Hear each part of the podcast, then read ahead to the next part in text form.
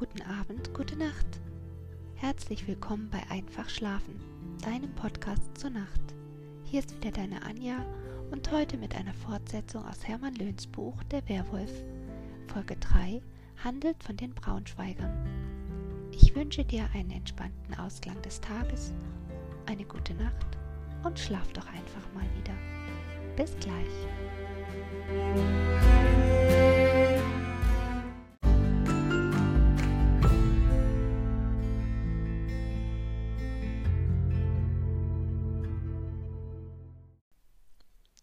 Braunschweiger.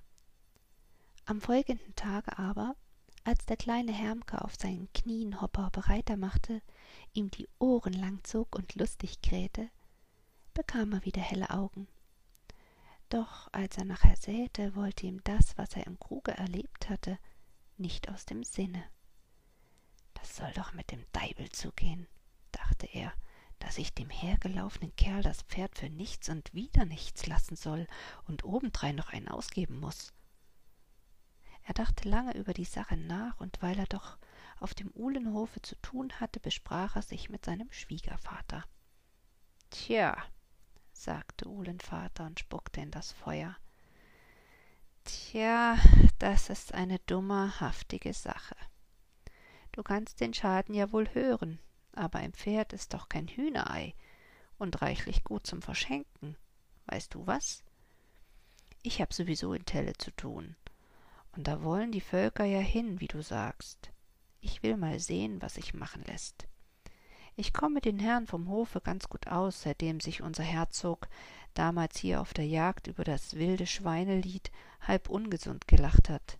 Vielleicht ist es gut, dass du mitfährst. Heute kann ich nicht, aber morgen. Sie fuhren dann auch am anderen Morgen los. Es war wieder ein schöner Tag, die Lärchen sangen über der Heide, und im Bruche flötete der Rolütt. Die beiden Bauern aber sahen brummig vor sich hin und als sie vor sich drei Reiter zu Gesicht bekamen, fasste Harm die Zügel fester, und Uhlenvater legte die Pistole, die er mitgenommen hatte, neben sich in das Wagenstroh. Die Reiter aber ritten vorbei, indem sie ihnen nur eben dankten, dass sie ihnen die Tageszeit boten. Es waren drei Kerle mit Gesichtern, wie sie der Teufel nicht besser haben kann. Der eine konnte seine Augen gar nicht mehr von dem Gespanne wegkriegen, und als Harm sich umdrehte, sah er, dass sie Halt gemacht hatten und miteinander redeten.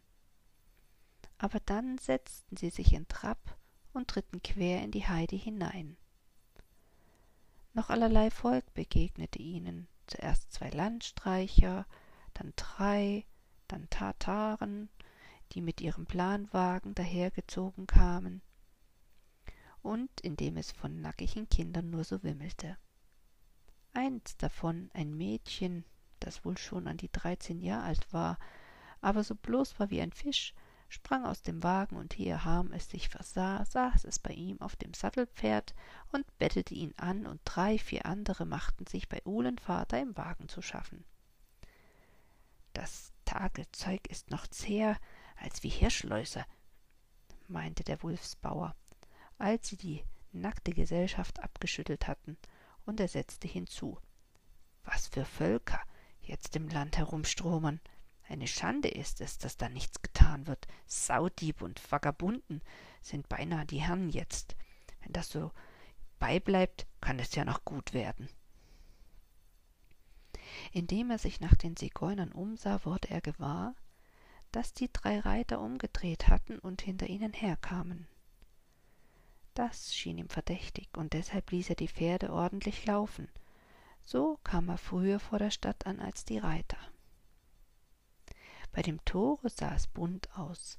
Eine Menge fremden Kriegsvolkes lag dort, und als die Bauern den Wächter fragten, was das für eine Bewandtnis habe, hörten sie, dass es allerlei Gesindel war, das der Halberstädter Bistumsverwalter Christian von Braunschweig gegen die Kaiserlichen angeworben hatte. Die Leute hielten sich ziemlich anständig, denn sie lagen unter den Kanonen der Stadt und eine Abteilung herzoglicher Kriegsknechte unter einem Hauptmann passte auf, dass sie keinen Unfug anstellten. Aber Harm dachte sich, als er sie besah, Die meisten sehen aus, als wenn sie mit einem Strick um den Hals weggelaufen sind. In Celle spannten sie in der Wirtschaft zur goldenen Sonne aus, wo sie gut bekannt waren und frühstückten mit vier Bauern aus dem Gau Flottwede. Wir werden bald allerlei gewahr werden, meinte der Wattlinger Burgvogt. Die Wienhäuser Mönnekens haben sich schon dünne gemacht, denn sonst könnten sie wohl bald ihr Nonnenfleisch losgeworden sein. In Altenzelle haben die Halunken von Kriegsleuten den Bauern mit Gewalt die Würste und Schinken genommen und sie obendrein mit Schlägen zugedeckt. Der Wollmeier Pieper in Burg liegt auf dem Tod, er wollte es nicht leiden, dass sie sich an seinen Töchtern vergriffen, und da hat ihm ein Kerl mit einem Säbel über den Kopf geschlagen, dass der Brägen herauskam. Er sah sich um und flüsterte dann Der Kerl, der das getan hat, ist aber auch schon verschwunden. Es wird gesagt, die Knechte haben ihn um die Ecke gebracht. In Wadlingen sind auch zwei von den Brüdern fortgekommen. Mein Segen haben sie. Das ist das eine, sagte ein Bauer aus Eiklingen. Das ist das eine. Seines Lebens ist man nicht mehr sicher, und dazu kommen noch die Steuern. Der Landtag hat die dreifache Schatzung ausgeschrieben, und es heißt, dass das nicht mal das letzte Mal sein soll, denn das Land braucht jetzt Geld für Soldaten. Ja, das ist wohl so. Und das wäre ja auch noch auszuhalten. Aber dann kommen die fremden Völker und legen uns auch noch allerlei Lasten auf. Das heißt, wenn sie nicht überhaupt nehmen, was sie kriegen können. Pullmanns Ludjen haben sie eine milchende Kuh von der Weide genommen und als er wenigstens Geld wollte, haben sie ihn ausgelacht, und als Hein Reimers vom Felde kam, ist er zwei gute Pferde auf die Art losgeworden. Wenn das so weitergeht, gibt es kein Recht und kein Gesetz mehr. Nun erzählten die Othringer, weswegen sie nach Celle gekommen waren, aber alle meinten, sie sollten den Falben ruhig in den Rauchfang schreiben, denn wenn die Obrigkeit hinter alle solche Sachen hinterherfassen wolle, dann hätte sie viel zu tun. Ui aber meinte, versuchen wollte es doch und ging los. Nach zwei Stunden kam er wieder und ließ den Kopf hängen wie ein krankes Huhn. Ganz begossen sah er aus. Ja, Junge, sagte er, ist das ein Betrieb. Angeschnauzt haben sie mich, ich solle sie mit solchen Dummheiten in Ruhe lassen, denn sie hätten Notwendigeres zu tun, als hinter deinem Pferde herzulaufen. Na ja, so Unrecht haben sie ja nicht, denn wie mir der zweite Koch erzählte, geht es ja jetzt in der Welt her wie in einem Ameisenhaufen, bei dem der Specht zugange ist. Die Kaiserlichen kommen von der einen, der Braunschweiger und der Durlacher von der anderen Seite, und was unser regierender Herzog ist, der muss zusehen, dass er sich nicht dabei die Finger klemmt. Na, Mertens meinte, Herzog Georg, den sie doch zum Kreisoberst gemacht haben und der an die zwanzigtausend Mann unter sich hat, der wird schon dafür sorgen, dass sie uns nicht lebendig schinden. Aber den Falben bist du doch trotzdem quitt. Thors Pferd soll den Kerl schlagen. Er schlug sich Feuer für seine Pfeife, spuckte vor sich hin und sah seinen Eidam an. Ich weiß nicht. Ich glaube, es geht nicht anders. Wir müssen daran denken, was dein Großvater immer sagte. Hilf dir selber, dann hilft dir auch unser Herrgott. Denn warum? Die Obrigkeit, die wird alle Hände voll zu tun haben, dass sie im Allgemeinen für Ordnung sorgt, soweit das überhaupt angeht. Der einzelne Mann muss sich selber wahren. Ich weiß nicht, wie wir das anstellen sollen. Denn was sollen wir zum Beispiel machen, wenn solche Galgenvögel, wie sie vor dem Tore liegen, hundert Stück und mehr, nach Ötringen verschlagen werden? Komm, meinte er dann, wollen weg. Hier haben wir ja doch nichts mehr zu holen. Er rief den Wirt und zahlte. Nanu, schrie er auf einmal. Ham, Junge, was ist denn das? Und schnell ging er aus der Türe, als Ham ihm in den Hof nachging, sah er, dass einer der drei Reiter, die ihnen am Morgen begegnet waren, das Sattelpferd aus dem Stalle zog. Ho, ho, rief er und machte das Messer locker. Was soll denn das heißen? Der fremde Mann sah ihn an und lachte. Na ja, ich kann mir ja doch wohl das Pferd mal ansehen. Ich hab dem Knecht das ja gesagt und ihn gefragt, wem es gehöre. Ich bin nämlich Pferdehändler Und dein Pferd hat mir gleich in die Augen gestochen, denn es passt ganz gut zu einem, auf das ich handle, und das würde ein feines herrschaftliches Gespann geben. Was soll es gelten? Der Wolfsbauer schüttelte den Kopf. Es ist mir nicht feil, sagte er und führte es vor den Wagen. Ja, denn nicht, was ist nicht, kann ja noch werden. Vielleicht besinnst du dich. Und damit ging der Händler ab. Die Ultringer sahen ihm mit schiefen Augen nach, und der Wirt schnippte mit den Fingern. Tja, der, der Pferdehändler. Wer so billig einkauft, kann es zu was bringen in der Welt. Er kehrt öfter bei mir ein und verzehn tut er gut, aber ich seh ihn lieber kommen, äh, lieber gehen als kommen. Zum ersten, wenn mir seine Augen nicht gefallen können, und dann, weil ich ihn mit Völkern von der Masch zusammengesehen habe, denen jeder Kerl, der was auf sich hält, aus dem Weg geht. Hanebut heißt er, Jasper Hanebut, und aus Bootfeld bei Hannover soll er sein. Und die er meist bei sich hat, Hänschen von Roden und Kaspar Reusche, den Brüdern trau ich auch nicht über den Weg. Gerade als sie losfahren wollten, gab es von der Stechbahn her ein großes Geschrei. Ein Bauer kam zwischen zwei Stadtknechten daher, und hinter ihm ging seine Tochter, ein blasses Mädchen von siebzehn Jahren, das in ihre Schürze weinte. Der Bauer schimpfte gewaltig.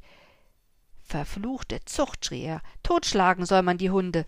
Ich bin wahrhaftig keiner, der nicht einen Spaß verträgt, aber was zu viel ist, das ist zu viel.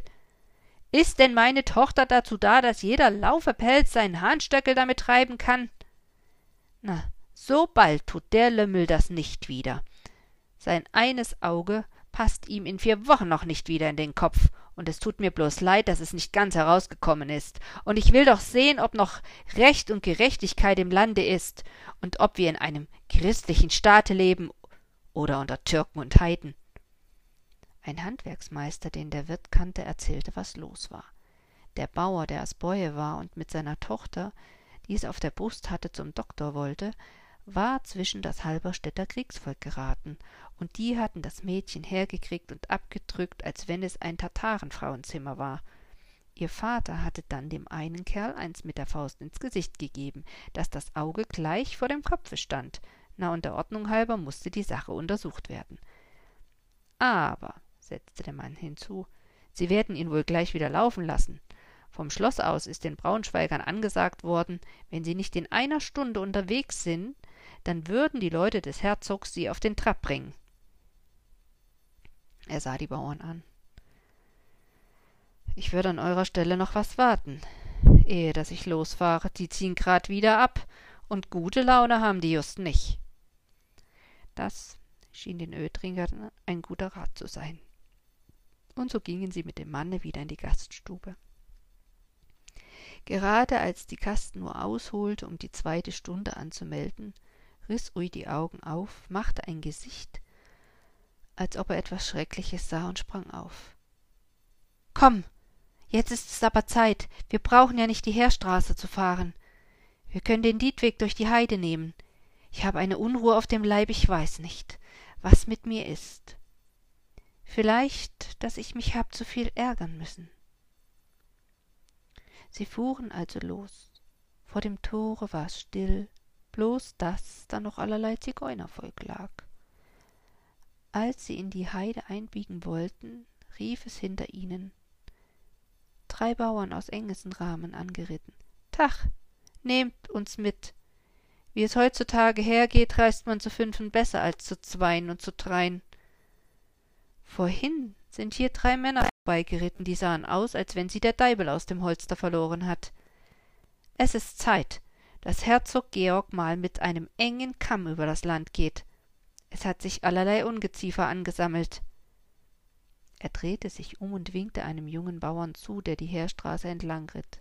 Hinne, komm lieber hier, denn so hast du keine Langeweile mehr unterwegs. So waren sie selbst Sechse und da jeder eine Pistole und das große Messer bei sich hatte, brauchten sie sich nicht zu sorgen. Wolfsbauer, sagte der Engser, wir können jetzt die Ohren steif halten, wir gemeinen Bauern. Bei uns haben wir das schon abgemacht. Taddern und anderes fremdes Volk, das sich bei uns sehen lässt, das wird ohne weiteres mit der Peitsche begrüßt. Denn die Bande zeigt den Räubern, denn was anderes sind sie ja doch nicht, diese Kriegsknechte, bloß den Weg, wo es was zu holen gibt. In Illershausen haben sie vorige Woche zwei von diesen Kerlen, die ein Pferd von der Weide geholt hatten, in aller Heimlichkeit aufgehängt und Hai gerodet. Und das ist denn auch ganz recht so, denn erstens sind es keine richtigen Menschen, und außerdem, warum bleiben sie nicht da, wo sie hingehören? Die anderen Bauern nickten, bloß Uhlenvater nicht, denn der saß da, sah mit großen Augen über die Heide, machte einen Mund wie ein Untier, murmelte ab und zu etwas vor sich hin, und als Harm ebenfalls über die Heide sah, denn er dachte, da wäre etwas, da war ihm, als spränge ein Mann hinter die Krüppel fuhren. Er sagte es Trefs, und der Engenser achtete auf den Weg und rief mit einem Male. Kann schon stimmen. Hier sind eins, zwei, drei Reiter hergekommen. Es soll mich wundern, wenn das nicht die verdächtigen Kerle von vorhin sind. Na, lass sie man kommen. Wir sind unserer Sechse und dreschen eine gute Nummer. Sie taten nun, als ob die Heide ein Garten Gottes war, prahlten und lachten, hatten aber die Hände an den Pistolen und hielten scharf Umschau. Sie sahen aber nichts Verdächtiges, bloß, dass mit einem Male aus den Fuhren drei Hirsche herauspolterten, als wenn die Wölfe dahinter waren, und als sie an der Stelle vorbeikamen, hörten sie im Busche einen Hengst wiehern, denn die Oetringer hatten eine Stute als Handpferd und sie schien rossig werden zu wollen. Sie sahen sich an, prahlten dann aber bloß noch lauter los und lachten, wie unklug, bis auf den Papenbur, denn der saß ganz still, bis an seinen Lippen herum und sah dahin, wo Oetringen liegen musste. Als sie eine Viertelstunde weiter waren, hörten sie den Hengst wieder wiehern, und mit eins winkte Drews der anderen zurück, jagte in die Heide hinein, und es war ihnen, als wenn da etwas lief. Ob das nun aber ein Mensch oder ein Tier war, das konnten sie nicht sehen. Mit einem Male hörten sie etwas, wie einen Schrei. Und dann kam Drews wieder angeritten und sagte, ich dachte, es wäre ein Wolf. Ham, der neben ihm ritt, sah ihn sich genau an, und da er fand, dass an dem dicken Krückstock, den der Engense am Sattel hängen hatte, denn er hatte rechts ein kurzes Bein, frisches Blut war. Treves fing den Blick auf. Ein Zigeuner, der schon seit einer Stunde neben uns hergestunken ist. Er hat wohl den Spion für die drei Buschschlepper machen sollen. Aber ich habe ihm ordentlich ans Ausgewischt, einer weniger. Anders geht das nun mal nicht. Wulf gefiel der Engser nicht mehr so gut. Gewiß, die Tattern waren ja halbe Menschen. Und Christen waren sie erst recht nicht. Wenn sie ihre Kinder auch in einem wegtaufen ließen, der Paten Gulden halber, aber gleich darauf loszuschlagen wie auf ein wildes Tier, das wollte Harm denn doch nicht in den Kopf.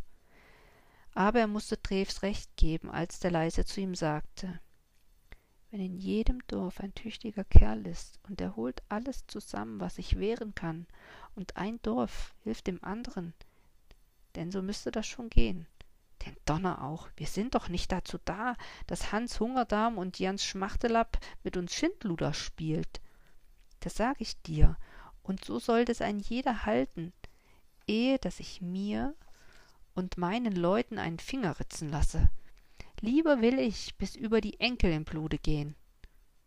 Na, denn adieus auch. Er ritt mit den drei anderen nach links ab. Wulf und Ui waren kaum ein Ende allein weitergefahren, da hörten sie wieder den Hengst wiehern, und als sie Halt machten, kamen die drei fremden Reiter langsam hinter ihnen her.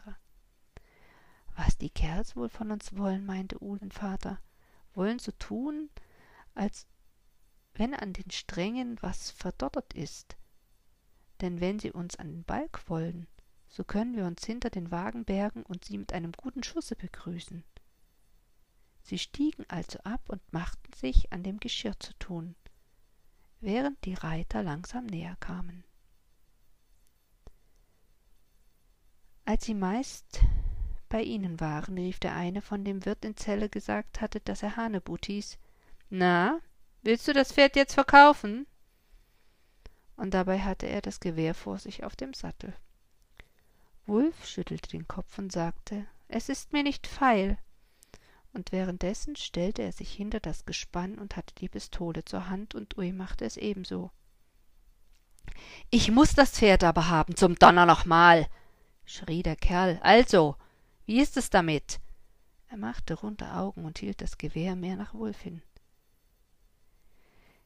In demselben Augenblicke hörte Wulf, dass die Engser wieder angeritten kam, denn Drevs Sattel piepte auf ganz absonderliche Weise. Und da wollten die Buschschlepper fort, denn nun krachte es schon. Der eine, der hinter Hanebut hielt, fiel mit dem Kopfe vornüber, hielt sich aber noch und jagte hinter den beiden anderen, die den Hasen machten, in die Heide, stürzte aber bald aus dem Sattel, wurde jedoch von Hanebut aufgegriffen und hinter sich gezogen, während sein Pferd wie wild hin und her lief. Hinter ihnen her jagten die Engenser und schossen noch zweimal. Ha, da sind wir grad noch mal rechtzeitig gekommen, Kinder, lachte Treves, als er zurückkam. Ich dreh mich doch noch mal um und seh die Lümmel hinter euch herreiten. Na, der eine soll wohl ein schönes Brägenschülpen haben. Ein Schade, dass ich mir gerade so eine vermuckte Fliege auf das Korn setzen musste, als ich losdrückte. Dadurch bin ich ein bisschen zu hoch abgekommen. Aber ein Hauptspaß war's doch. Und eine schöne Hose voll Angst wird das Gesindel wohl mitgenommen haben. Und in Braun sind sie auch noch los. Er klappte mit der Zunge und ritt auf das Pferd los. Na, Hans, komm doch mal her. So schön. Er hielt es am Halfter fest und besah es von allen Seiten. Das dachte ich mir doch gleich. Sieh mal her, ist das nicht Hitke Kundens Marke? Damit wies er auf das Zeichen, das der Hengst auf der Schulter hatte. Na, gekauft ist das bestimmt nicht, denn als ich vorige Woche von ihm einen Vierjährigen haben wollte, sagte er, er hätte selbst keinen über, da ihm einer an der Kolik gefallen ist. Da haben wir uns eine Runde Bier verdient, und die wollen wir gleich in Ellershausen im Voraus trinken. Hasenjagen macht eine trockene Leber. Im Kruge gab es einen großen Aufstand, als die sechs Bauern mit dem Hengste ankamen. Denn Kunde aus Wettmar war schon da gewesen und hatte erzählt, dass ihm in der Nacht der Braune aus dem Grasgarten gestohlen war. Es waren eine ganze Menge Bauern aus dem Orte und der Umgegend da, die über die Braunschweiger sprachen. Wo sie hingekommen waren, hatten sie sich unnütz gemacht. Aber da es bloß hundert Mann stark war und die Bauern keine freundlichen Gesichter machen, war es noch halbwegs gut abgegangen, zudem viele davon angetrunken waren und kaum auf den Beinen stehen konnten. Die letzten waren eben erst abgezogen, und man konnte, da der Wind nach dem Dorfe stand, noch hören, wie sie brüllten. Lustige Braunschweiger seid wir, sangen sie. Aus der einen Runde sollten zwei werden, aber die Oettinger hatten keine Ruhe. Ui bekam immer kleinere Augen, und auch Ham war nicht gut zumute. Je näher er seinem Hofe kam, umso unheimlicher wurde es ihm. Als er den Hof meist sehen konnte, kam ihm der Knecht entgegengelaufen. Na, was ist los? rief er ihm zu, denn dass nicht alles an der Reihe war, das merkte er gleich. Äh, Bauer, die Frau, es waren von den Biestern welche auf dem Hofe, und die haben die Hühner, die sie greifen wollen, und da kam die Frau und wollte ihnen das wehren, und da hat sie der eine Kerl mit dem Gewehr vor den Leib geschlagen, und da liegt sie nun und ist von sich, und das Kind, es war ein Mädchen, es ist tot. Junge, brüllte der Bauer. Und die Bäuerin. Wie ist es mit der? Der Knecht fuhr zurück und stotterte noch, noch mehr. Das soll wohl nicht auf Leben und Tod gehen, sagt Mutter Griebsch, die sagt, es wäre bloß eine Allmacht von dem Schreck. Er ging neben dem Bauern her. Bei Ohre zwei, da war das, da kamen die Schinder an. Erst wollten sie Bier und dann Schnaps, und dann ging einer bei die Hühner, und da ist es denn so gekommen. Juwendmutter kam den Bauern in der Halbetüre entgegen. Mann, ruhig, sie schläft jetzt. Vorhin hat sie das Fieber gehabt und nachher nach dir gerufen, aber nachher, da ist sie eingeschlafen und hat gut geschwitzt. Sie weinte los. So niedliches Mädchen, das Lütje, dass das sterben musste, ehe das auf der Welt war. Diese Hunde, diese gottverfluchten Hunde. Bei lebendigem Leib könnte ich sie brennen sehen. Und die Frau hat dem Kerl kaum ein böses Wort gesagt. Sie rief man bloß, doch nicht die Legehenne. Ich will dir gern eine Wurst geben. Und dafür liegt sie jetzt. Da, und das Kind ist tot. Sie hob ein Laken auf, das über zwei zusammengestellten Stühlen lag. Kick, da ist es. Es wäre ein schönes und gesundes Kind geworden. Harm sah kaum. Er hatte die Schuhe ausgezogen und ging nach der Dönse. Seine Frau schlief, er hörte, dass sie ruhig atmete. Er holte sich ein Glas Wasser und ein Stück Trockenbrot und setzte sich in den Backenstuhl neben den Ofen. Die Gedanken gingen im Kopfe hin und her wie die Schwalben über der Wiese. Mit der Zeit wurde er ruhiger, aber an Schlafen konnte er nicht denken. Ja, Treves hat recht. Jeder ist sich selbst der Nächste. Besser fremdes Blut am Messer als ein fremdes Messer im eigenen Blut. Ihm war zu Sinne, als müsste er verrückt werden vor Ingrim. Seine Frau hatte einer von diesen Kerlen vor den Leib geschlagen, seine Frau, die keiner Fliege ein Leid antun konnte. Am liebsten hätte er sich wieder auf das Pferd gesetzt und wäre hinter dem Kerl hinterhergeritten, aber das war ja Unsinn. Es hatte keinen Zweck daran zu denken, wie schön es wäre, den Menschen so lange zu würgen und zu schlagen, bis kein Leben mehr in ihm war. Er saß die ganze Nacht mit offenen Augen da und sah nach der Butze, in der seine Frau schlief. Als die Eule laut an zu prahlen fing, rührte die Bäuerin sich und rief leise Harm, Mann. Da ging er schnell vor das Bett und nahm ihre Hand in seine, und so blieb er stehen, bis es Tag wurde. Da setzte er sich wieder in den großen Stuhl und sah vor sich hin, bis ihm die Augen zufielen. Aber er fuhr sofort wieder in die Höhe und sah sich wild um, und dann seufzte er wieder und setzte sich. Er hatte geträumt. Er war hinter den Kerlen hergeritten und hatte den einen, gerade den, den er meinte angetroffen, wie er daherwankte und das Braunschweiger Lied sang, und da hatte er ihn von hinten gepackt und gedümmt, bis er blau im Gesicht wurde und keinen Finger mehr rührte.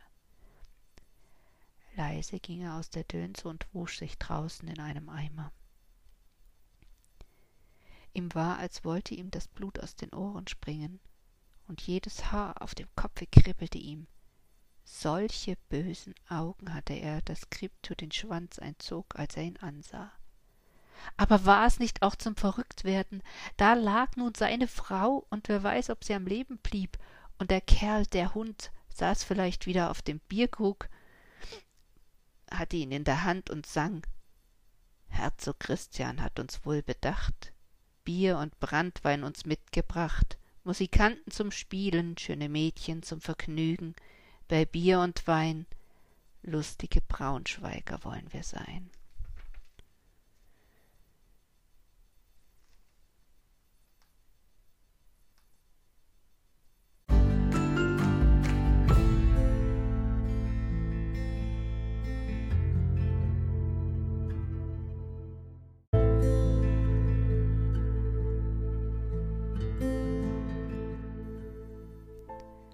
Wow. Das war jetzt ganz schön starker Tobak für mich bei den Braunschweigern. Das hat mich so mitgenommen, diese Willkür und dieses erste Gedankenaufkommen, oh oh, irgendwas ist vielleicht zu Hause nicht in Ordnung und dann dahin zu kommen, das Kind ist tot, die Frau so gut wie und null Hilfe.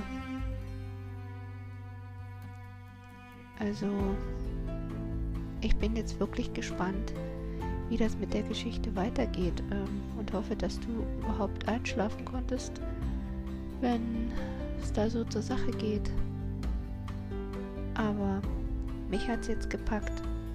Ich bin voller Neugier auf die nächste Folge und wünschte mir, der Harms, der kann diesen Typen, der das gemacht hat, verfolgen und sich rächen.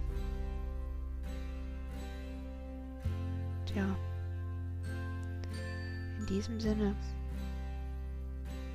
gute Nacht, bis zum nächsten Mal.